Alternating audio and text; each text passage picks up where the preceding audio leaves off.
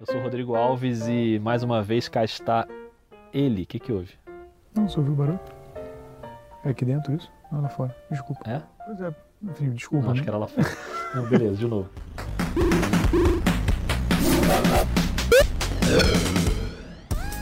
Salve, salve, meus amigos, minhas amigas! Está de volta ele, o seu podcast do seu coraçãozinho, dois pontos, de volta aí ao ritmo semanal. Quem diria que isso ia acontecer depois desses intervalos para a Copa do Mundo de Basquete, mas estamos de volta. Eu sou Rodrigo Alves e mais uma vez ele, Rafael Roque. Como é que estamos? E aí, beleza? Beleza, Tá animado? Já tá recuperado? mais ou menos, Mais ou menos? mas estou animado. Ah, tá, porque você precisa se recuperar. Aquela maratona foi, foi intensa. Rafael Roque, eu vou tirar férias. Que Eu momento! queria te dizer isso. Mas assim, para, vai parar o podcast agora que voltou, não? Não, não tô falando isso. Ah, Isso tá. aí é você que tá dizendo. Ah, tá. Tá, vamos dar um jeito de fazer o podcast. Mas que o saber, RH, né? o RH não pode ouvir, que eu vou fazer podcast nas férias. Mas tudo bem, espero que o RH não ouça o nosso podcast. Se ouvir, eu tô ferrado. Mas beleza. Falta pouco menos de um mês para começar a NBA, confere? O Isso, o training camp, come... os, os treinos começam esse fim, nessa semana. Que isso, já? Porque o, é, os, é, os times que vão viajar para, Ah, para o- a Ásia começam o caso, por exemplo, do Houston Rockets. Começa o Media Day esse fim de semana. Inclusive, queria dizer que temos aí um Brooklyn Nets e Franca na pré-temporada. Sport TV vai transmitir. Soube dessa informação hoje, hein? Eu não vou transmitir porque eu vou estar de férias. O RH então não permite Que que, eu momento. esteja nessa transmissão. Mas vai rolar essa transmissão. E aí eu sei que vocês, ouvintes, vocês têm muitas questões, muita ansiedade, muita expectativa. Então, conforme prometido, aqui está o episódio de perguntas dos ouvintes. Chegou essa hora, Rock. Chegou essa hora. Eu, é um parênteses rápido que eu fiz essa pausa, você percebeu? Porque eu estava aqui dando uma olhada para dar uma informação mais completa. Por favor. Nós temos jogo. Nós temos jogo famoso segunda-feira, Segunda-feira agora, próxima. pré-temporada. Já. Houston Rockets e o. Qual é a cidade? É uma cidade da China, é o Sharks. É o Beijing Sharks? Não, Xangai Sharks. Shanghai Sharks, isso. Exatamente, confundi. Então, porque é no tour da Ásia e temos Clippers e Rockets dois dias depois. Que isso, hein, rapaz. Russell Westbrook vem aí, hein, Rock.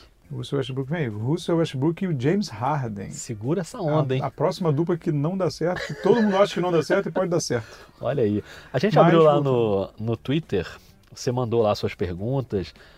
E teve gente que manda várias perguntas, né? Você sabe que tem isso. Não tem regra aqui. Aqui é meio anarquia. Mas aí umas duas, três pessoas mandaram várias perguntas. O que, que a gente faz? A gente escolhe uma. A melhor. O filé mignon. Para responder aqui. E queria saber se você está pronto para ser arguído, para ser sabatinado pelos nossos ouvintes. Eu tô. O melhor disso é que a gente vai aqui no sopetão, que faz parte do episódio, né? Isso. Não pode ser um negócio que assim, ah, ficar muito tempo. a gente Não, acabou de encerrar isso. nesse momento a lista de perguntas. Imprimiu, quer dizer, imprimiu não, que árvore. Não, Imprimiu é muito ano não 2000. pode. Não pode. Imprimiu- Mas não tem isso, ah, vamos combinar quem vai responder o quê. Não tem nem combinação nenhuma. É na, é na lata. Na raça. Vamos começar então. A única coisa que a gente fez foi organizar por temas aqui.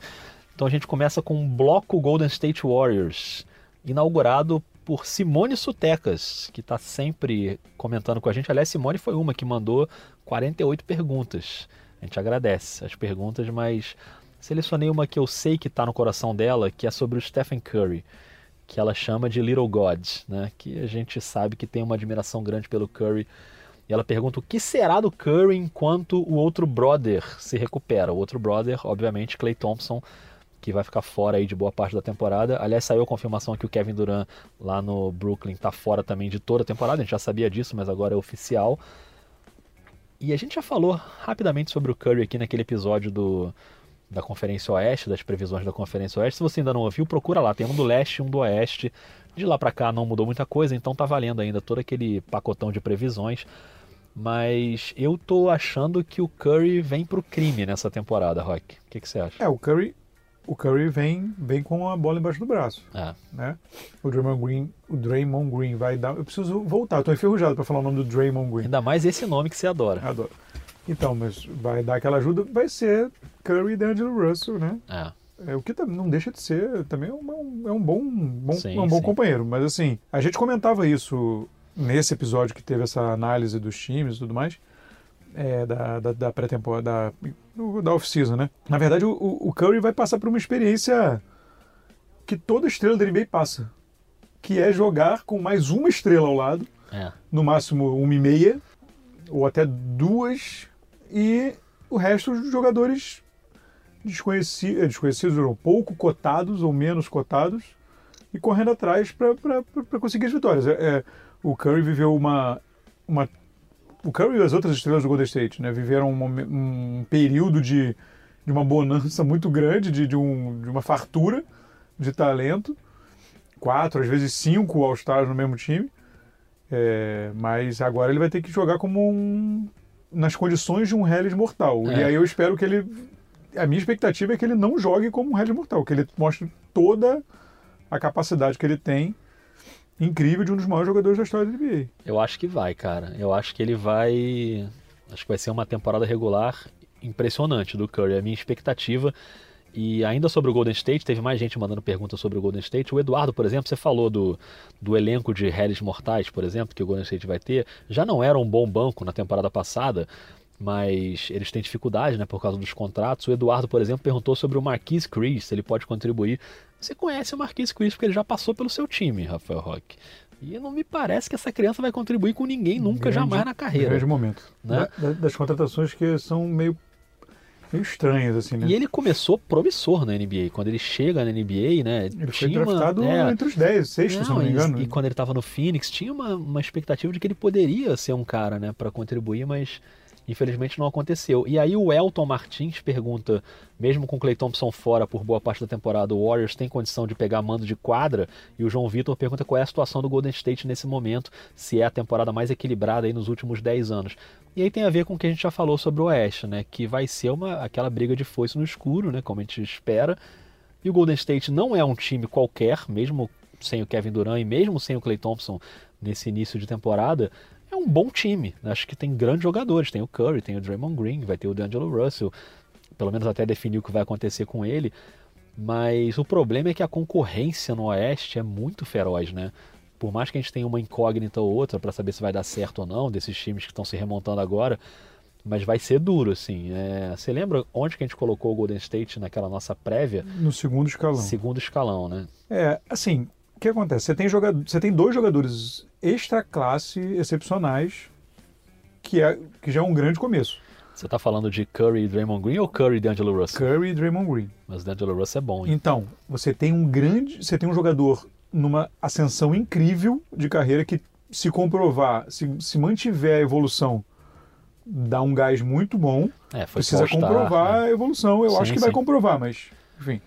Não, É um lembrando também que ele vai jogar numa posição um pouquinho torta Sim. ele, né? Ele, é o, ele era o armador do Brooklyn, o cara, ele era o Curry do Brooklyn, o cara que carregava a bola, que pontuava e tal. Agora ele vai ter que jogar junto com o Curry, né? Vai ser uma, uma situação um pouco diferente, Pois pelo é. menos até o Clay Thompson voltar. Pois é, então assim, é um período de, período de adaptação, mas eu confio no sistema do Golden State. Vai ser, vai ser a grande prova, né? Porque tem todo esse debate do, do, do sistema de Golden State, de, da, da filosofia, uma coisa meio San Antonio Spurs, assim, de, de, de joga com qualquer um e tal. Esse ano, no primeiro, no início, pelo menos no início ali, será o grande teste, né?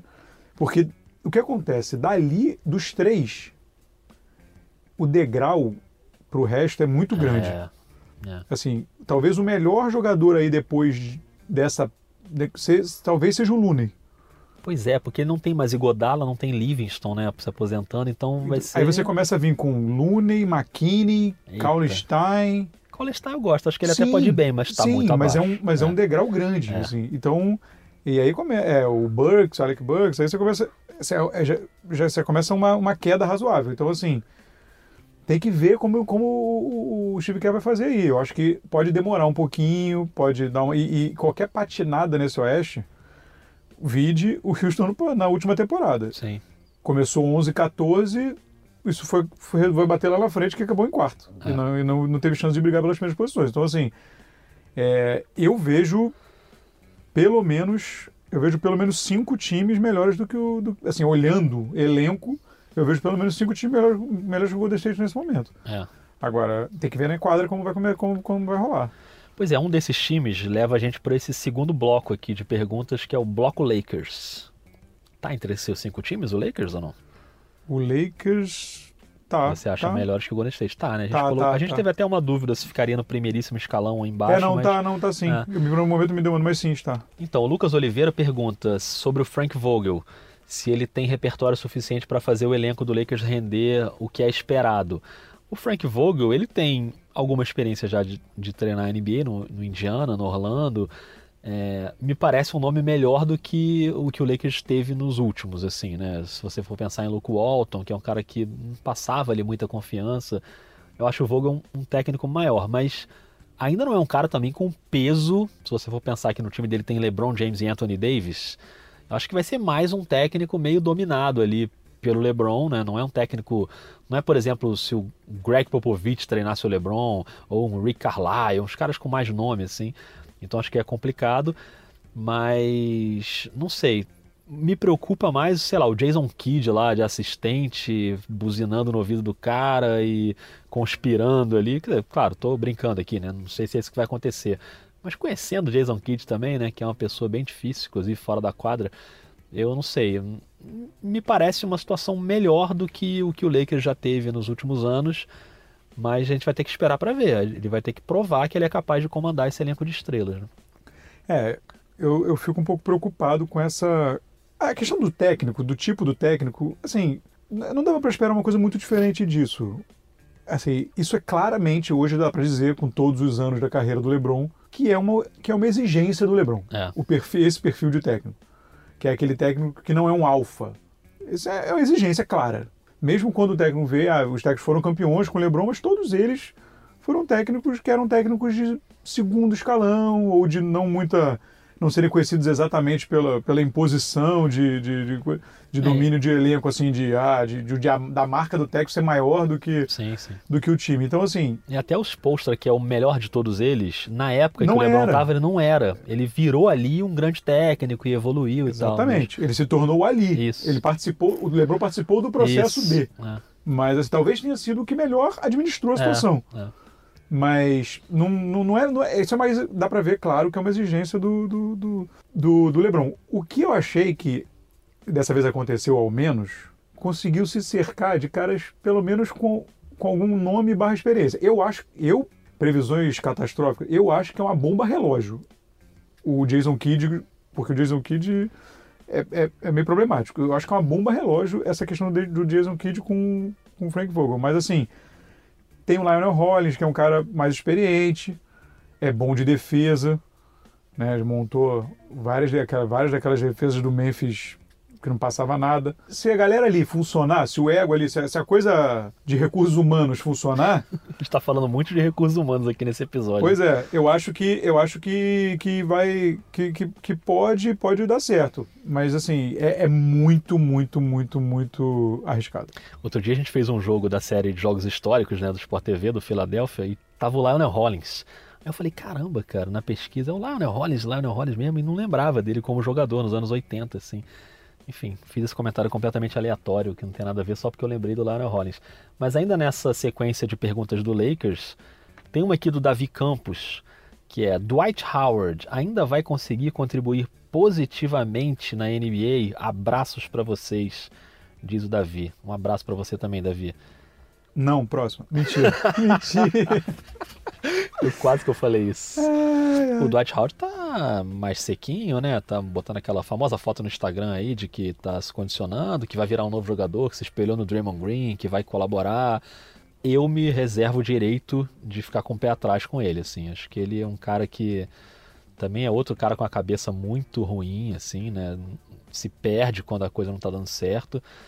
É um jogador tecnicamente e taticamente para mim ultrapassado, né, que não é o que a NBA quer hoje, esse pivôzão reboteiro, tipo ele, DeAndre Jordan, esses caras, né, se você for pensar, o, o André Drummond, um cara que teve que se reinventar e até conseguiu de certa forma, porque ele sacou que ele ia por esse caminho também. Eu não sei, cara, eu, eu não gosto da contratação, não gosto. Acho que ele pode até surpreender e ser um reboteiro ali, enfim, como o, o Javel McGee teve sua função também no Lakers da última temporada, mas pro tamanho dele, de quem já foi, o Dwight Howard, eu não sei, eu não levo muita fé nele não. É, eu, eu talvez tivesse optado pelo, pelo Noah. assim. É, eu também. É, mas o, acho que não sei se é a questão da, de problema físico ou da dúvida da parte física possa ter influenciado, mas sim, o Dwight Howard, né, rolaram uns vídeos aí, esses vídeos de, de off-season, né, dele tentando arremessar de longe, né, um mais longe, pelo menos ganhar um arremesso ali de média distância É. e tal. Cara, eu, eu tô na mesma vibe que você, assim, eu acho que eu acho que ele tá nessa galera aí ultrapassada que pode, pode ser. Hoje os jogadores acho que tem muito aparato técnico e de, de, de treino mesmo para tentar dar uma, uma melhorada, mas assim, um jogador já na idade dele, acho difícil. Além do que, o que, na verdade, o que principal que atrapalha pelo que a história conta aí é a atitude dele, Isso. que ele é meio bobalhão, assim, É, tipo, então totalmente. É uma competição de É, não sei. flatulência, tem essa história. Troço inacreditável. Que momento. Trouxe Podia botar um áudio para ilustrar aqui agora, mas não vou botar não. Troço inacreditável. Esse momento. ia falar outra palavra, mas assim, é, esse, melhor. esse podcast devia ao ar cedo, Isso, Melhor não. respeito à família brasileira. na hora do almoço. E aí tem uma outra pergunta do Matheus Menezes, que meio que faz uma ligação aí para o nosso próximo assunto, que é o Milwaukee, que ele fala sobre o irmão do Antetokounmpo né, no Lakers, se pode influenciar a ida do grego para lá quando chegar o passe livre, a free agent. Ele está falando do Costas Antetokounmpo, de 22 anos, que, que foi para o Lakers. Agora, irmão por irmão, no Milwaukee tem um irmão também, né? Aliás, tem dois, porque tem o Tanazes, que é o irmão mais velho, que tem contrato com o Milwaukee Bucks, e o, Al- o Alex, que é o caçulinha Antetokounmpo lá, de 17 anos, ele joga basquete colegial em Milwaukee. Então, família por família, é melhor ele renovar com o Milwaukee. Mas eu acho que isso não é uma coisa que influenciaria, assim, o fato do irmão dele estar jogando no Lakers. Acho que ele pode até ter, como a gente já viu, o Anthony Davis, o próprio LeBron, ter o desejo de jogar no Lakers. É uma franquia que atrai o desejo dos jogadores. Mas não porque o irmão dele tá lá, né? Acho que a questão não é essa. Irmão por irmão, ele tem mais irmão em Milwaukee do que em Los Angeles. Tem que ver, assim, por exemplo, essa temporada, essa temporada tem uma chance de ser de ser a temporada para o Milwaukee, né? É. O, o Toronto, em teoria, praticamente na prática, saiu É. da briga ali, pelo menos nesse momento. Você tem o Philadelphia, mas assim, é, é a temporada para o Milwaukee tentar chegar à final. Se for campeão, porque o Oeste tá bom, mas, mas deu uma trouxe um pouco pro mundo pro mundo real, É. né? Não é mais o Golden State aquela coisa que, que precisa, né? Mais uma vez, não tirando o mérito do Toronto, mas Claro. você precisou de um cenário um pouco diferente ali para a coisa dar uma dar uma equilibrada. Então assim, cara, se ele for campeão por Milwaukee, tal, a coisa muda. É muito difícil. Ele tem contrato até o fim da outra temporada. Sim. 2021. E o, o, o Giannis, assim, eu não, eu não consigo ter uma leitura ainda do que ele quer, assim. Eu, eu não sei. Não Também sei. não, é. Eu Não acho que é essa temporada vai ser bem importante, assim. Porque aí na próxima ele já começa. Já começa a negociação. Você vai ver no meio dessa temporada agora, já vai começar papo de, de, de extensão. Sim. No meio dessa temporada. E isso tem que ver se não vai atrapalhar ele. E tudo, e tudo isso. Agora, nessa já vai começar para tentar estender na próxima. Aí já começa aquele que nem o Anthony Davis. Um ano e meio antes começou. O burburinho, burburinho, burburinho e tal. É, Tem tem como uma é que fica. pergunta do Akbar, que também está sempre comentando aqui com a gente, sobre o Giannis também. Ele pergunta isso, se ele permanece no Milwaukee ou se ele troca de time, e se ele domina a NBA nos próximos anos, assim. Acho que isso também vai pesar, né? É o que você falou, se ele é campeão no Milwaukee, começa a sacar que ali ele pode construir uma trajetória de pelo menos ir para final, né? Ainda que ele perca a final né, no Oeste, mas ele conseguir fazer o que o LeBron fez no Leste durante vários anos seguidos, de dominar a conferência e ir para final o tempo inteiro. Isso para um jogador é importante, então talvez isso pese para ele. Antes da Porque gente ele- começar. É porque ele tem uma super ligação com a cidade. Ele posta, Sim, ele posta vi- vídeo direto. Que ele, ele parece um cara super simples de, É. de objetivos, assim. É, tanto que o irmão dele, Caçula, tá jogando lá colegial. É, ele não é que nem o Kawhi, que a gente ficava naquela dúvida, que a gente não tem a menor ideia do que, que o Kawhi acha de Toronto, se ele vai continuar ou não, porque a cabeça do Kawhi é uma coisa louca. O Yannis parece um cara mais normal, assim, né? Não tô falando que Sim, o Kawhi é anormal, ele não. posta uns vídeos de É. lanchonete. um É, de- ele, tem, tem umas coisas assim muito de, de- de simplicidade. Eu acho Sim, que sim. talvez não se encante por, por, por um grande centro. Aliás, concordo com ele. Lanchonete é uma ótima simplicidade, tô de acordo. Mas antes da gente começar a gravar, enquanto eu tava esperando você descer, você levou 40 minutos para descer, pra gente gravar. No momento que eu ia descer, Rogério Ceni foi demitido do Eu Cruzeiro. tô nem aí pro Rogério Senna. Mas enfim, eu tava lendo aqui uma matéria na ESPN gringa que eles estão soltando um ranking né, dos melhores jogadores atuais da NBA e tal. E agora eles chegaram até o terceiro colocado, do décimo ao terceiro. E o terceiro é o LeBron. E aí, assim, eu não, eu não, eu não tive tempo aqui de parar para ler a matéria toda, mas pelo que eu saquei, os dois que sobraram para as duas primeiras posições são o Antetokounmpo e o Kevin Durant, como o melhor jogador da NBA hoje, em que pese, claro, o Kevin Durant machucado. Eu não sei se eles por acaso jogaram o Kevin Durant lá para trás porque ele está machucado, mas eu acho que não, acho que é uma, uma coisa de peso de jogador. E tem muita gente perguntando sobre isso, né? Se o Antetokounmpo vai ser o cara que vai tomar a NBA de assalto, porque o LeBron já está na reta final aí da carreira. O Kevin Durant ainda tem algum tempo e você tem jogadores como James Harden, é, que, que são muito bons, o Paul George, né, que fez uma ótima temporada, mas não sei se o Paul George eu colocaria no mesmo nível desses aí. Mas você tem esses grandes astros, que basicamente são dois grandes astros, o LeBron e o Kevin Durant, com, se você for considerar até basquete FIBA também, tudo que eles fizeram na carreira, e o James Harden num nível sempre altíssimo, mas aí tem o Antetokounmpo, que é um cara muito dominante também. E ele tem condição, eu acho, sim, de ser a cara da NBA nos próximos anos. Ele é mais novo que todos esses e ele pode ainda melhorar o jogo dele. É meio assustador, eu dei até uma parada para falar isso. Ele pode melhorar o jogo dele se ele desenvolver um arremesso, que ele já começou a tentar desenvolver.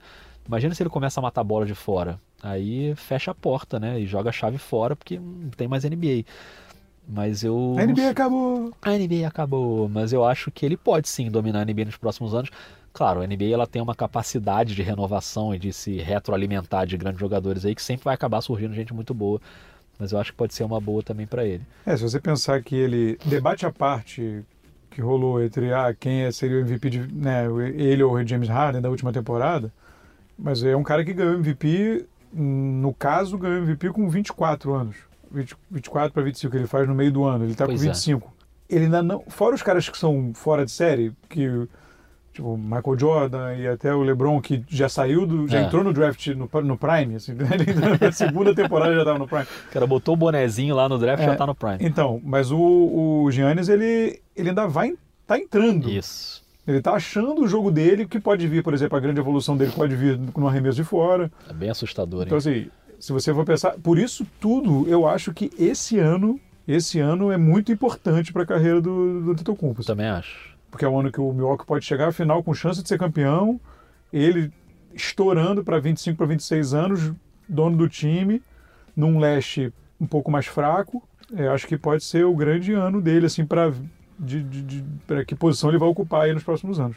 Rock, segura essa. A gente vai passar de Antetokounmpo para Carmelo Anthony. Você tá preparado? Cara, meu pai... É aquele meme do Chico Buarque. Isso. que Antetokounmpo, Chico Buarque rindo, Carmelo Anthony, Chico Buarque meio sério. Que momento. Foi o Theo, o grande Theo Vasconcelos, que também tá sempre com a gente, que mandou aqui. Carmelo, alguma notícia?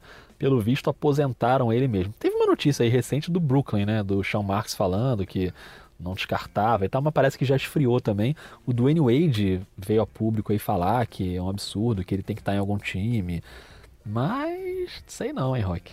Ele podia estar em algum time, o Dwayne Wade podia ter convencido o Miami Heat a contratar ele no passado. É, ele ficou, não, ficou agora, de bobeira aí meio ano. Agora que ele saiu, né? Podia ter convencido o Miami Heat ano passado a contratar, na temporada é. passada. Mas o. É, cara, eu, eu acho que nesse momento, por mais que digam que o Carmelo ah, ainda tem e tal, ele é um pouco o Dwight Howard eu acho que ele tem atributos que, em teoria, o colocam como sendo mais útil, porque ele tem pontuação ainda, ele tem arremesso, então o colocaria como mais útil a essa altura do campeonato. Mas ele é um jogador também que, que, que ficou ali na. ficou um pouco pelo caminho. É um jogador carreira brilhante. É, a gente não está falando aqui de histórico, óbvio. Tipo, é. Hall da Fama, é. o maior vitorioso da seleção americana. É. Mas eu acho que perdeu um pouco o bonde da história. Eu até acho que merecia nem que fosse pela amizade, ele ia, sei lá, ir pro Brooklyn e aí fazer mais uma temporada lá e aí beleza. E aí para jogando. É porque ele não teve essa oportunidade, né? Que o Kobe teve, que o Wade teve recentemente, que o Nowitzki, esses caras que estão chegando em, né, foram chegando em reta final de carreira, o Ginobili. E não, não, teve isso, né? E ele é um cara que merecia uma despedida digna por tudo que ele fez na NBA e na seleção. É, mas porque ele ficou sem pouso, né? Pois é.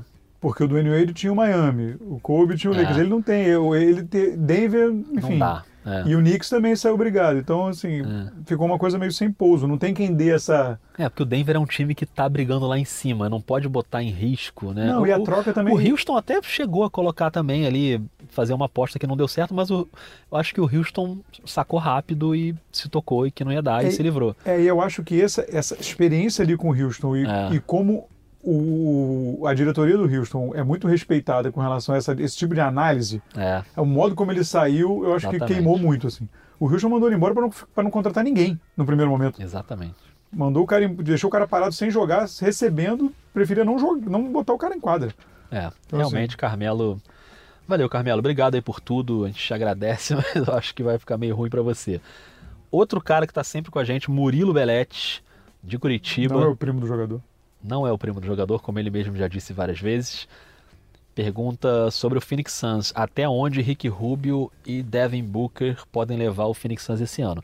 Só lembrando que no último episódio a gente falou sobre jogadores que atuaram na Copa do Mundo, que foram bem e como eles voltam para a NBA. Então a gente já falou um pouco sobre, um pouco não, bastante sobre o Rick Rubio, que foi o MVP da Copa do Mundo e jogou pra caramba, foi demais. E o Devin Booker que é um craque de basquete assim.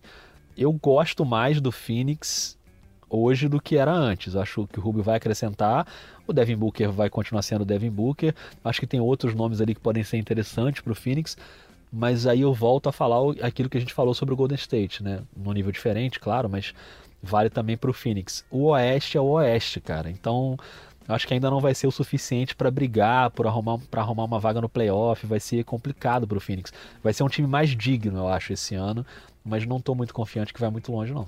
É, principalmente porque precisa readquirir a cultura de estar acostumado a tomar pancada, né? É. Precisa parar.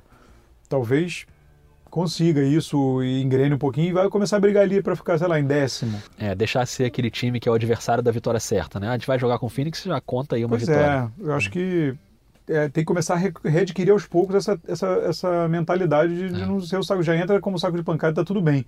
A pior coisa que pode acontecer para um time da NBA é se acostumar a perder, né? É, foi bem e, isso, né? E, é- e com essa diretoria completamente. en- Diretoria não, né? Com um proprietário completamente enlouquecido que o Phoenix tem, é uma coisa que realmente vira uma bagunça. É. Esse vai ser o primeiro podcast que a gente vai falar do Phoenix e a gente não vai citar aquele torcedor famoso do Phoenix, que a Não. gente sempre cita. Me recuso. Então agora não vamos citar, simplesmente vamos mudar aqui, mudou a regra, não citaremos essa pessoa. Ok, talvez a gente cite depois, mas vamos em frente. Ainda um time que está lá embaixo é a pergunta do Thiago Mendes sobre o Chicago Bulls. Será que o Lavigne, o Satoransky e o Markkanen conseguirão levar o time para os playoffs ou é sonhar demais? A gente já falou também bastante do mesmo caso do Rick Rubio, né? A gente falou do Satoransky voltando da Copa do Mundo depois de uma ótima atuação e ele que estava no Washington e agora vai estar no Chicago. E a gente já falou do Chicago também no podcast, quer dizer, a gente falou de todos os times, né? Nos podcasts de previsão do leste e do oeste. E aí eu acho o seguinte, a diferença do Chicago, eu não acho que o Chicago vai a lugar nenhum, acho que não- ainda não é, ainda precisa dar essa virada, mas eu acho mais imprevisível ou menos previsível o leste. O leste é aquela aquela bagunça, é aquela, é aquele coração de mãe. Sempre cabe alguém ali. Emplacou duas, três, quatro vitórias, você já está lá na zona de playoff. Então eu acho mais instável assim para para fazer uma previsão. Acho o Phoenix vai ter mais dificuldade do que o Chicago, eu acho. O que, que você acha? Eu acho que sim, porque a concorrência é mais é mais leve, digamos assim, né? E é mais é mais instável a concorrência. A concorrência no Oeste é muito estabelecida. Isso. Em teoria são reloginhos ali. É isso. Entendeu? São reloginhos 8, 10 times que não tem jeito, amigo. Vão ganhar 48 jogos, 45 jogos, não tem jeito. Mas o, eu gosto do. O que eu gosto do Chicago é que você tem. Você tem ali uma, um núcleozinho que está em desenvolvimento meio na mesma época. Se, se vier junto e tiver um, um salto, você, você vai dar essa oportunidade para o Satoransky agora, né? Enfim, comandar ali o time. Espero que. Imagina, a gente estava conversando isso até no, no episódio sobre Copa do Mundo. Espero Isso. se ele vai ser titular ou tem o, tem o Kobe White também, como é que vai ser? É muita esperança na armação, não sei como é que vai ser essa situação. Mas você tem. Eu tenho muita esperança nesse, nesse combo Markkanen e Wendell Carter Jr. Eu acho que. É, também acho. E se eles derem uma, uma subida, diria que são jogadores de muita qualidade. Então pode ser que, de repente, dá uma encaixada e pá, dá aquele saltinho. E no leste, um saltinho de dois caras assim já, já é suficiente para você dar uma mudadinha de patamar. Então pode, pode, tem potencial, não é aquela coisa meio morta que você fala, cara, daí não vai sair nada. É. Entendeu? Então acho que para o torcedor do Chicago, depois de tanto tempo de sofrimento, pelo menos eu acho que se ficar todo mundo saudável, eu acho que pode ser pelo menos divertido. assim. Tô de acordo, tô de acordo com você. Tarcísio Colares pergunta: tem algum time ou jogador que tem deixado vocês ansiosos para ver nessa temporada da NBA? Enquanto você falava aí sobre o Markkanen, Eu não prestei atenção no que você falou, porque eu estava olhando aqui pro computador. Que momento. Eu concordei quando terminou, porque certamente você falou alguma coisa muito boa. Eu falei, não, concorda, é isso aí, estou de acordo contigo, mas na verdade não prestei muita atenção, porque eu estava aqui já prestando atenção nessa outra pergunta e tentando fazer uma pequena lista aqui de jogadores que eu quero ver nessa temporada. Você tem algum assim de cabeça que você queria muito ver? Eu separei quatro aqui. Então, não é novidade. Eu, eu fiquei um pouco na dúvida se ele quer saber novidades ou jogadores e situações É, que eu quero que a ver. gente tá ansioso para ver, né? Acho que tá acho, bem que aberto acho- acho que você vai falar um parecido com o meu, que já é... tá prevendo que eu vou falar isso. É, não, porque você já tinha mencionado em algum momento, mas assim, eu quero, eu tô curioso para saber essa a função ali como vai ser o Kemba no Boston. Boa, foi o meu primeiro nome. Falei? Ah, Você me conhece, é né, muito Rafael? tempo de parceria, viu? isso aqui é muito é mole pra gente. Então, eu acho que o Kemba, por ter a oportunidade de ter um grande, uma grande missão, né, numa franquia gigante, que ele ficou lá roendo o osso em Charlotte, eu acho que vai ser um negócio legal de ver, como ele vai segurar essa situação. Fala os seus agora se vai que eu vou, eu falo todos de vocês. É, então, eu- esse que eu vou falar, eu sei que é um que você quer ver também, porque você já falou dele, que é o Zion, assim, no New Orleans. O New Orleans acho que é um time promissor. E o cara que chega na NBA com uma pancinha marota, a gente sempre fica naquela, pô, como será que vai ser esse cara e tal, não sei o quê.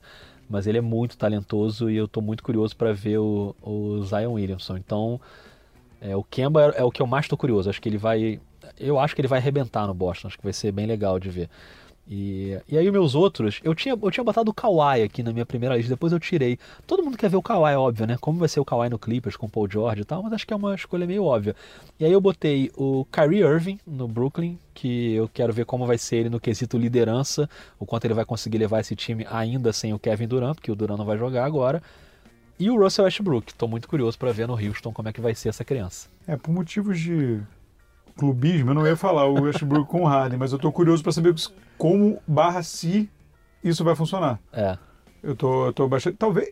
Assim, eu, eu diria para você que das situações novas, velhas, essa talvez seja a principal. Assim, É. Clubismo à parte, assim, É. para mim essa é a principal, porque é um troço muito inusitado, né? também acho. É um troço muito. É um, é um- são dois ícones, já jogaram juntos, enfim. Ainda, ainda botaram o Tabo Cefaloxa lá agora para completar o trio do Oklahoma, né? Que momento. Mas assim, então, o, o Zion, cara, eu. Tem muitas dúvidas, tem muito questionamento se o Zion vai conseguir traduzir para a NBA É, a dominância que tinha no, no, no- no universitário, porque lá ele era muito maior que os outros e. Mas o cara que tem uma pancinha igual do Charles Barkley merece. Como é que ele não chega na pança do Charles Barkley atual, né? e do Jokic também, né? É, porque ele, porque, porque ele, é, ele é comparado, né? Com. Chegaram a falar que ele. Um pouco Sim, do Charles sim. Barkley e É, tal, não sei o um Bom, tomara que não chegue nesse momento. Porque... acho que ele ainda é mais atlético, né? Não, que não, ele é bem mais atlético que o, que o, que o Barkley, mas assim, eu acho que, que vai, ser, vai, ser, vai ser bem interessante, assim, o Zion, É, porque é legal quando o jogador chega com grande expectativa, assim, Sim, como ele tá. Eu É, tá todo que- mundo querendo ver, né? Acho que vai ser legal. E tem a expectativa do Paulo Francisco também, a gente setou aqui o Kawhi, ele pergunta qual jogador a gente acha que vai puxar a responsabilidade deixada pelo Kawhi no Toronto. Você acha que o Siakam tá pronto? Tem que estar, né? Tem que estar, não tem O jeito. Gasol vai tentar, mas É, eu acho que vai, vai ter que vai cair no Siakam, não vai ter muito jeito. é. É, ele é o cara que subiu demais na temporada. É, você tem assim, Kyle Lowry, né? Esses caras que são mais experientes que também vão puxar, assim, mas, mas o Siakam me parece o cara que É, tá eu- nessa hora. Eu acho que eu, a- eu imagino que a reconstrução do Toronto, a reconstrução do Toronto não passa pelo Lowry, Isso. não passa pelo Gasol. É. A reconstrução do, do Toronto passa pelo Siakam. É, Assim, o Lowry e o Gasol vão ter um papel importante transição e tal, mas, é o, Siakam. futuro o cara é o renovar, Siakam. A É. gente vai renovar com quem, pelo Sim, máximo? É. Na cabeça do Toronto, eu imagino que seria o Siakam. Tipo, É, essa galera, o Siaka, o próprio Anunobi que se machucou, mas que é muito promissor e que vai voltar. assim, nesse momento, você vai dizer, Sim. não, quem é o cara que eu, vou, eu vou ter que trazer um free agent, mas quem é o cara que daqui eu vou renovar pelo máximo para que eu espero que vire uma estrela para juntar? Sim, Porque é difícil trazer dois, né? É. Normalmente você pega um seu e um isso. outro. E junta Então- com alguém. Então, é, esse cara é o, é o Siakam, sem dúvida alguma. E não dá pra falar de Toronto sem citar Fred Van Vliet, que é Fred Van sempre um carisma muito grande. Sobre jogadores para ver, assim, não estou ansioso. Ansioso não é a palavra, até porque o ser humano não ajuda. Mas eu, eu quero ver como é que vai ser o Porzingis, assim, né? Se ele É, voltar. é. Mas o, ser humano não ajuda muito. É, eu peguei bode do Pois é, Porzingis. então. Pois é, mas eu fiquei. Mas eu, assim, porque é uma situação, né? É. Em teoria, um time. Então, pra quem não sabe do que a gente tá falando, só pra deixar claro, a gente tá falando da acusação de estupro. Ah, né, sim, que, é. Enfim, Isso. tem alguém que pode estar meio por fora aí. mas ele tá liberado para jogar e vai fazer essa dupla com o Doncic. É, é, esportivamente, obviamente, vai ser um negócio bem interessante de ver, né?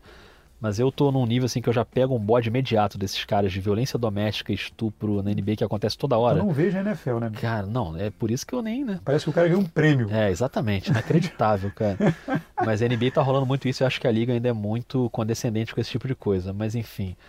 O melhor nome de todos os nossos perguntadores de hoje é Sebastião Ponciano Machado dos Santos, que meteu aqui o seu nome completo no Twitter. E o Sebastian pergunta se algum jogador com carreira consolidada na Europa conseguiu fazer sucesso na NBA. A gente até falava sobre isso antes, né, Rock? Que a gente ia tentar fazer uma pesquisinha aqui. O Luca Doncic, que a gente acabou de citar, ele não fez uma carreira de sucesso na Europa, mas ele já era muito relevante na Europa, mesmo novinho. 19 anos. É, 19 já. anos já era campeão de Euroliga, MVP de, de espanhol, de final da Espanha pelo Real Madrid. E aí você tem vários caras, o Gasol, o Paul Gasol, por exemplo, o Tony Parker. Se a gente for lá para trás, o Petrovic, o Sabonis eram caras que já tinham também sua história na Europa. O Tony Kukoc, quando chega no Chicago, já era um cara também ainda jovem, mas é, muito promissor. Kirilenko, são alguns nomes que eu fui lembrando aqui. O Ginobili, que não é europeu, mas que já tinha uma carreira também na Europa consolidada. Mas é que eu acho que fica uma um gosto amargo assim quando você pensa em alguns jogadores, tipo o Teodosic, né, por exemplo, que é um monstro na Europa e chegou na NBA e não funcionou. A defesa dele não encaixou, enfim. E, eu acho que ele já, é. estava num, já estava num declínio, é, talvez é. físico é. ali, que não dava mais. Uh, é, o difícil de achar é o cara que era um gênio na Europa e continua sendo um gênio na NBA. Geralmente, ou o cara está no começo da carreira na Europa ele ganha um destaque ele vai para a NBA, ou ele faz a sua carreira toda na Europa e quando ele vai para a NBA ele pode até ter algum sucesso, mas ele não é um protagonista absoluto. O Thiago Splitter é um exemplo disso. Ele é um gigante na Europa de disputar a Euroliga, jogar, é, enfim, campeonato espanhol com muita relevância. Marcelinho Huertas, mesma coisa, para citar aqui os brasileiros. Mas aí quando eles vão para a NBA, o Thiago Splitter teve uma carreira super relevante na NBA, apesar de curta, mas foi campeão, titular no San Antonio Spurs. O Herta já é um caso diferente, ele já chegou mais no fim da carreira. Mas não dá para dizer que o Splitter na NBA era ele tinha a mesma importância para o time que ele tinha na Europa, né? Ele na Europa era muito gigantesco. É, o Tony Parker talvez. É, o Tony Parker, o acho Tony que é um Parker, bom nome. talvez é. seja. Não, certamente tem vários outros aí não, que a gente é, está esquecendo. A gente tá esquecendo. Aliás, se alguém isso, se alguém souber, aí. por favor, mande, é. mande aí. Mas assim, a galera que está aí ouvindo e tal, a galera do Twitter, talvez não só veja, tenha visto em pequenos vídeos, essas coisas. Mas, cara, mas, se não chegou a ter o resultado esportivo mas o Sabonis jogava demais. Nossa, eu não era nascido, né, Rock? Nessa ah, época, tá bom. Posso... Tá bom, beleza, então. eu só vi o filho Esse dele. O já comentava jogo nessa época do Sabonis. Sabe que eu já encontrei Sabonis na fila do McDonald's, né? Que momento. Teve esse momento na Quantos Olimpíada. sanduíches o Sabonis comeu? Não, impressionante. Na Olimpíada do Rio. Tava na fila da lanchonete ali e eu olhei pro lado era Sabonis. Não falei com ele não, que eu achei ele meio mal encarado, fiquei com medo de tomar uma patada. Pequeno, né? Pequeno, o cara é baixo. Pequeno. Sabonis já, como, é, já Nossa, como dirigente da um Lituânia. abraço, Ricardo Bugarelli. Achei que você ia mandar um abraço para Sabonis. Ele deve ouvir Pode também. Pode ser nosso ouvinte também. Mas um abraço para Bugarelli, muito justo. Seguindo, Pedro Casas, qual a perspectiva de vocês para esse novo Sixers? Como vocês acham que será com a chegada do Richardson e do Al Horford e os principais desafios de encaixe desse time? A gente já falou bastante disso também no episódio da previsão do leste. Eu tô animado com esses Sixers. Hein? O melhor do Pedro Casas é que o arroba dele é Casas Pedro. Isso não é merchan. Mas é bom demais. É, muito, é um arroba muito bom. Muito bom. É, cara, é, então, a gente conversou naquela, naquele episódio, o, o, o Brett Brown já falou que o Richardson vai ser o marcador do melhor jogador do adversário. É, justo. Que ele vai ser esse cara que vai ele pegar... Ele vai ser o Jimmy Butler, né? Como era o Jimmy Butler. Que ele vai pegar, né? que ele vai... Ele vai tentar... Eu acho que ele vai tentar ao máximo é, emular o Jimmy Butler para tentar mexer o mínimo possível Isso. ali nessa questão. Eu imagino que, de alguma forma, o que eu vou falar agora vai soar bizarro, obviamente, mas tentem entender nas entrelinhas, assim, ele vai tentar fazer isso e compensar o arremesso com o arremesso do Al Horford. Assim. Boa. Porque o, o, Richardson, o Richardson não é, tem é diferente. É. Né, o, a, a, produção que o Jimmy Butler tem. No ataque. No ataque. Então, assim, é, ele de alguma forma vai misturar essa, essa, essa coisa aí. Mas, assim, eu gosto muito da possibilidade de ter Al Horford ou Joel Embiid na quadra o tempo inteiro. Assim. Acho que eles não precisam necessariamente jogar juntos o tempo todo, mas é, me parece uma, uma complementação bem interessante de estilos de jogo diferentes. assim, né? Os dois são bem diferentes. O Embiid, quando não está na quadra, o Philadelphia sente demais. Né? Antes sentia, né? até a temporada passada. Eu espero que isso mude um pouco, se ele puder não estar tá, e o Horford está, porque o Embiid ele espaça a quadra também, ele sai, ele atrai muita atenção de defesa. Eu acho que o Horford pode usar um pouco esse papel também. Eu não sei, estou muito curioso para ver se Philadelphia acho que vai ser maneiro de ver. A tendência é que estejam sempre dois de três em quadra, né? Isso. Tobias, o, Isso. o, o Horford e o Embiid. É, a expectativa é que estejam sempre dois desses três, pelo menos. É. É, imagino que no primeiro momento até todos comecem como titular. Sim, depois mas, vai trocando. Mas é, o grande pulo aí, o que, e o que poderia ajudar até nessa questão do Richardson também, mas que no fundo, no fundo, é a grande, é a grande coisa da sacada do, do, do Philadelphia, é saber se barra quando eu estou usando muito isso hoje. Se barra, barra eu estou usando muito. Pode usar barra, tá liberado, tá aí na língua portuguesa. É, o Ben Simmons vai ter arremesso, né? Assim, tá treinando aí, mais uma vez apareceram uns vídeos aí dele arremessando e tal. Assim, porque se ele, se ele conseguir arremessar, É. muda completamente a dinâmica. assim. Totalmente. É, e ele é um cara que está em desenvolvimento e ele é um cara que ele está num patamar de jogador que ele seria sem- é, esperado, ou pelo menos importante, que ele desenvolvesse pelo menos um arremesso médio. Ainda mais agora que não tem JJ Redick, né? Exatamente. E não, vem, e não tem o Jimmy Butler. então, Isso, assim, é, então ele pode ser preencher esse, É. esse vazio. Se ele não preencher, o Philadelphia tem um pequeno problema aí de, de, de produção Sim, ofensiva no perímetro. É verdade, perdeu muito arremessador. É, vamos tirar o Raulzinho aí também, né? Raulzinho, é verdade. Raulzinho tá no Philadelphia.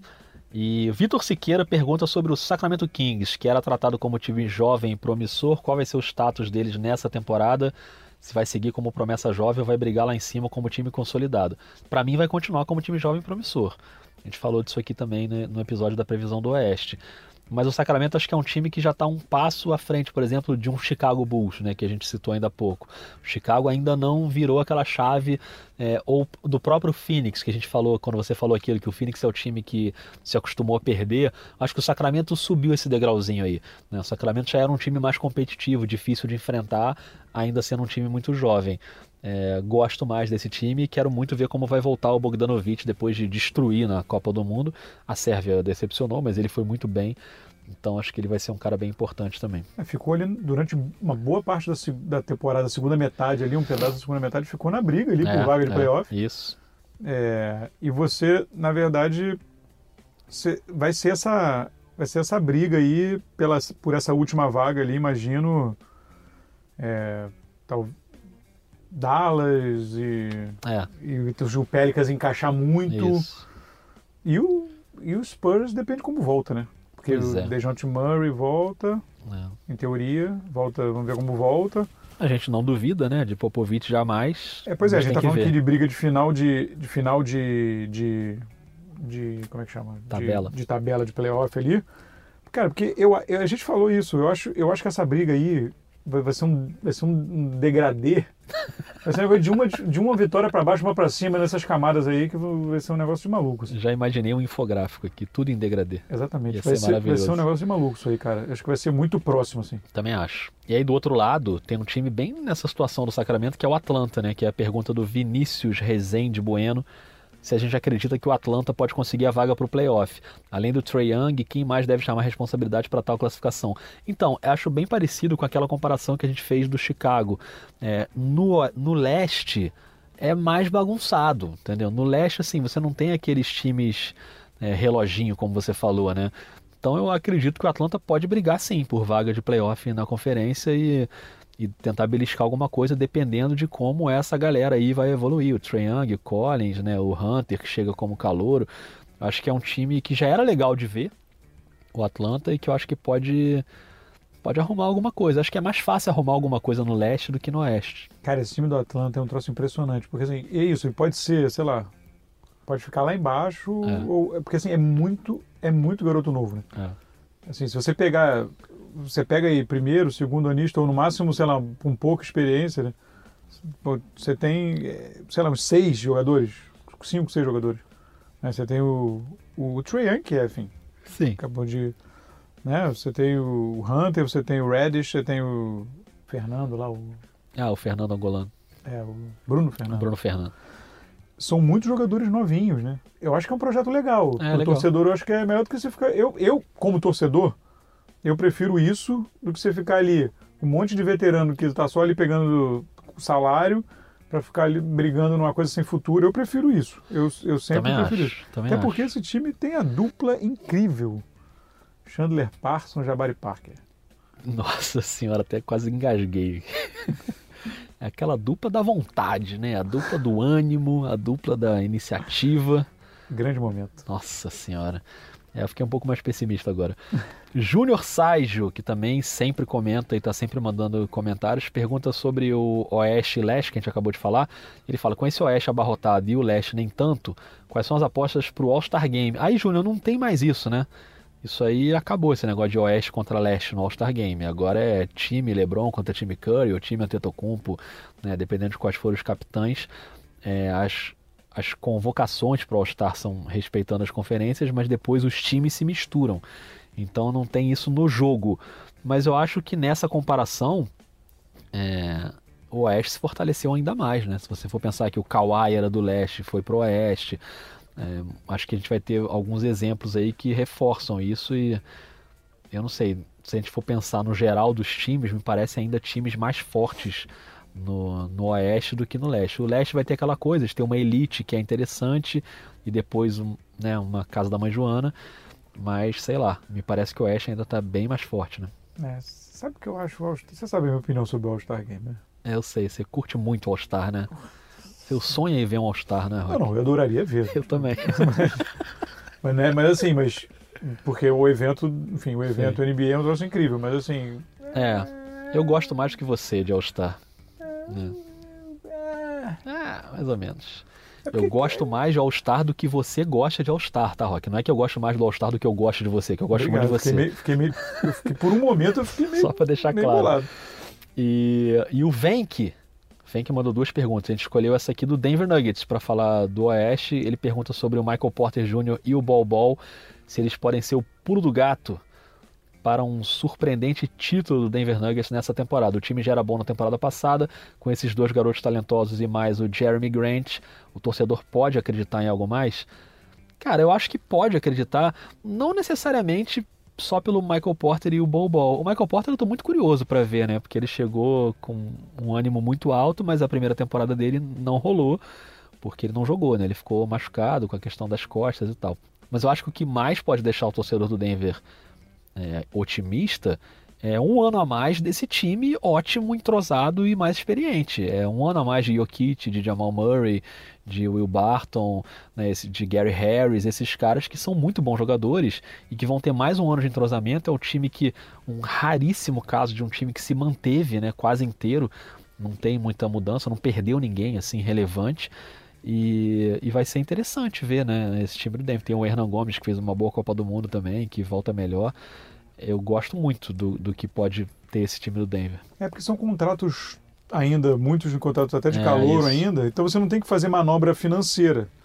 Então, assim, você chega, você, você criou uma condição muito muito única, né? De, de jogadores que explodiram já com um razoável um- uma quali- são jogadores de qualidade que já chegaram num patamar legal É. e você não teve que fazer sacrifício financeiro ainda, porque eles ainda estão em salários mais baixos. Então você consegue criar um esse esse esse esse, esse time talentosíssimo É. se você pensar como já foi na, na última temporada, e, e- e o Michael Porter ele era, ele era, ele chegou a ser considerado como chance de ser número um do draft. Sim, sim. E aí ficou, ah, vai ser entre os três, entre os cinco. Aí o negócio das costas começou a rolar, ele caiu, caiu, caiu. E o Denver apostou ali, né? Se, e, e porque em teoria não precisava dele, porque o Isso. time já estava tranquilo. É. Tomara que dê certo, seria uma história legal, né? Se ele voltar a jogar no nível que esperavam dele, É. se acrescentar um jogador desse como sim, calouro, Sim. eu acho que o Bobol, sinceramente, é um cara que é uma aposta ali. É. Mas se o, se o Michael Porter puder ajudar no nível que as pessoas esperavam dele, com esse time do, do, do Denver como já é dinâmico, vai ser um troço realmente. Rafael impressionante. Roque, 50 minutos já, em quase uma hora de Que podcast. momento? Temos mais duas perguntas, se não me engano. Então, vamos lá. A do Eduardo de Oliveira. Essa pergunta é totalmente para você. Essa pergunta é em sua homenagem. A pergunta é: O que o Houston quer com Ryan Anderson? Não faço a menor ideia. Não, brincadeira. E ele complementa: umas bolinhas de três esporádicas, porque na defesa, em 2017, ele já mostrou que não dá mais. Foi muito exposto o Ryan Anderson, né? Quando estava no Houston. Então, a questão é a seguinte: Me explica, Rock. tem duas questões dentro dessa. A primeira é, o Houston estava em busca, está, estava, em busca de um Está barra estava. Exatamente.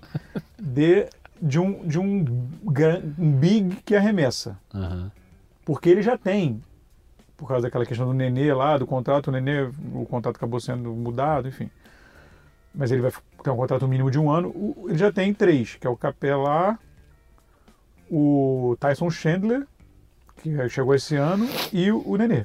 É. Que não iria, eu acho que o Houston não contrataria o Nenê se não fosse pela tentativa de fazer o contrato que tentou e a NBA barrou. Aquele golpe lá que foi barrado. É.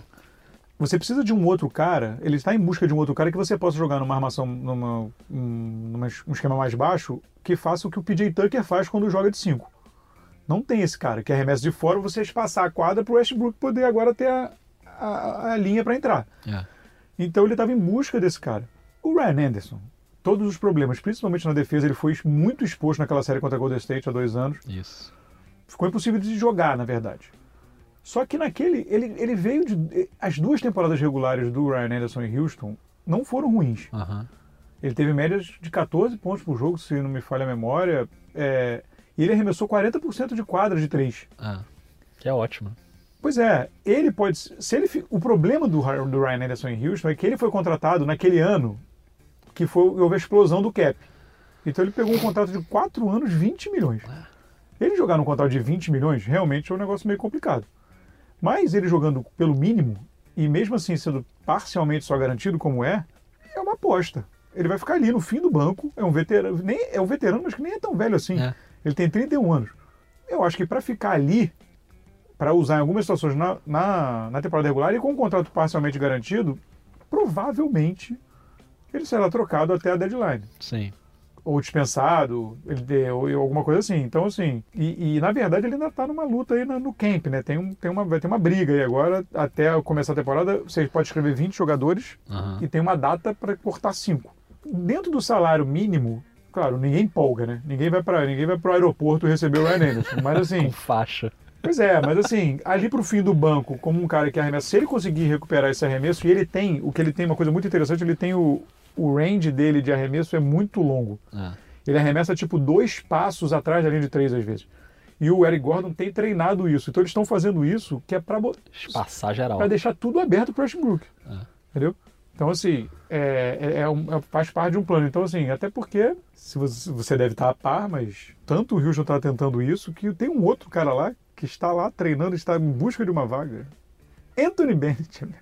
Nossa senhora. estava jogando, estava jogando na J-League, Que ano é hoje? chutando 45% de três, tá? Segura essa criança. Vai estar lá em busca de uma vaga. E só uma coisa, é, pode ter gente que tá ouvindo que tá por fora dessa história do contrato do Nenê. Então Ah. só explica aí qual foi Então. a questão.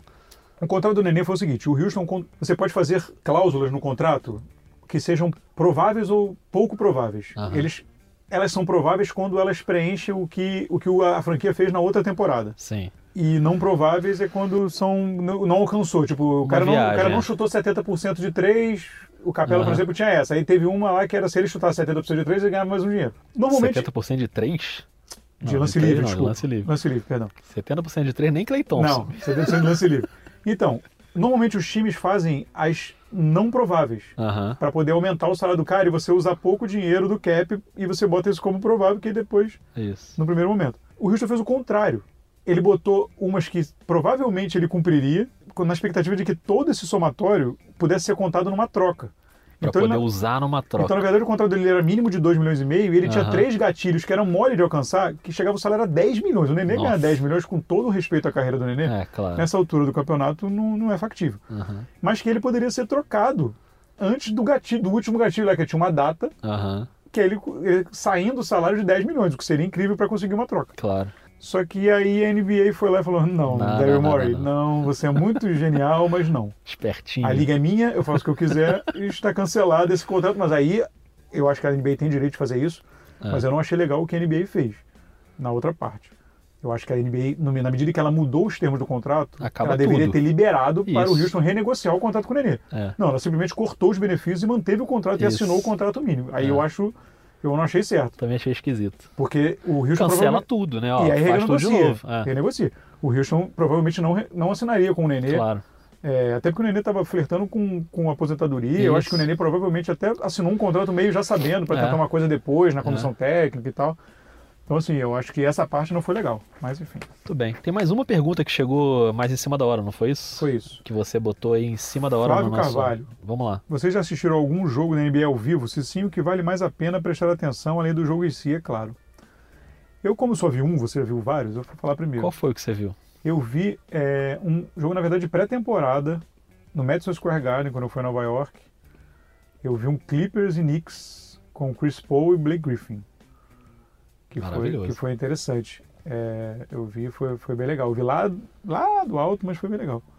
Agora, sobre essa parte aqui de mais, mais prestar atenção, assim, o, o Square Garden ele é muito tradicional, mas ele é meio antiquado, né? É, é um ginásio mais antigo, assim. É, tipo, então assim, tem toda uma aura de, pô, clássico e tudo mais, mas não tem. Mas não é uma coisa que, ah, cheia de coisa de entretenimento, não é muito.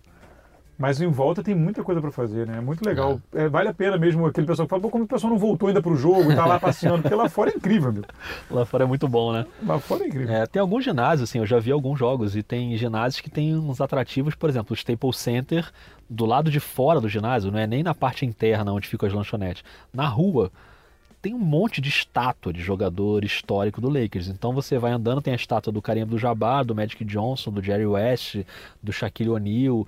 Tem- e assim, esses clubes com muita história, né? Esses times que têm história de sobra, é, antes do jogo fica lotado aquilo ali de gente tirando foto e vendo as estátuas e tal. Então tem um monte de atrativo assim que é muito bacana. E lá dentro assim, são arenas de altíssimo nível, né?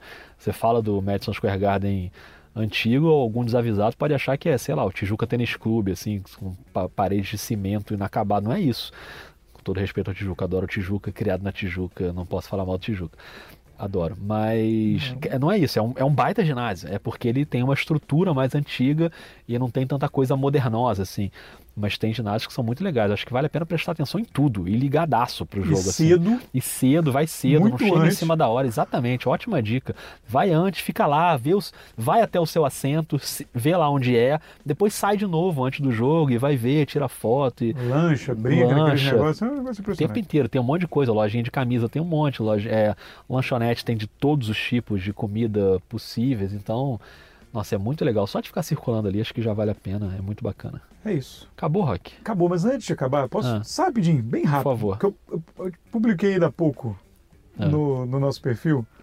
Sai uma lista aí. Ah, não, não vem com essa Você não, viu? Rock. Não, não, não, não, não, não. Não é rápido, não, Ah. é só pra, eu só vou citar. Do Bleacher. É. Essas listas de 50 maiores da história, essa lista que. Não, mas foram umas polêmicas interessantes. É, Ah, interessante. Vou jogar pro outro e a gente encerra. Joga, vai. Shaquille O'Neal e Tim Duncan, pô, dos jogadores Sim. mais à frente de Chamberlain e Bill Russell. Eita. Eita. Não, mas eu não vou fazer nenhum juízo, tô só jogando. Só joga. Curry à frente de Oscar Robertson. Eita. David Robinson à frente do Olajuwon Eita. e os dois na frente do Kobe.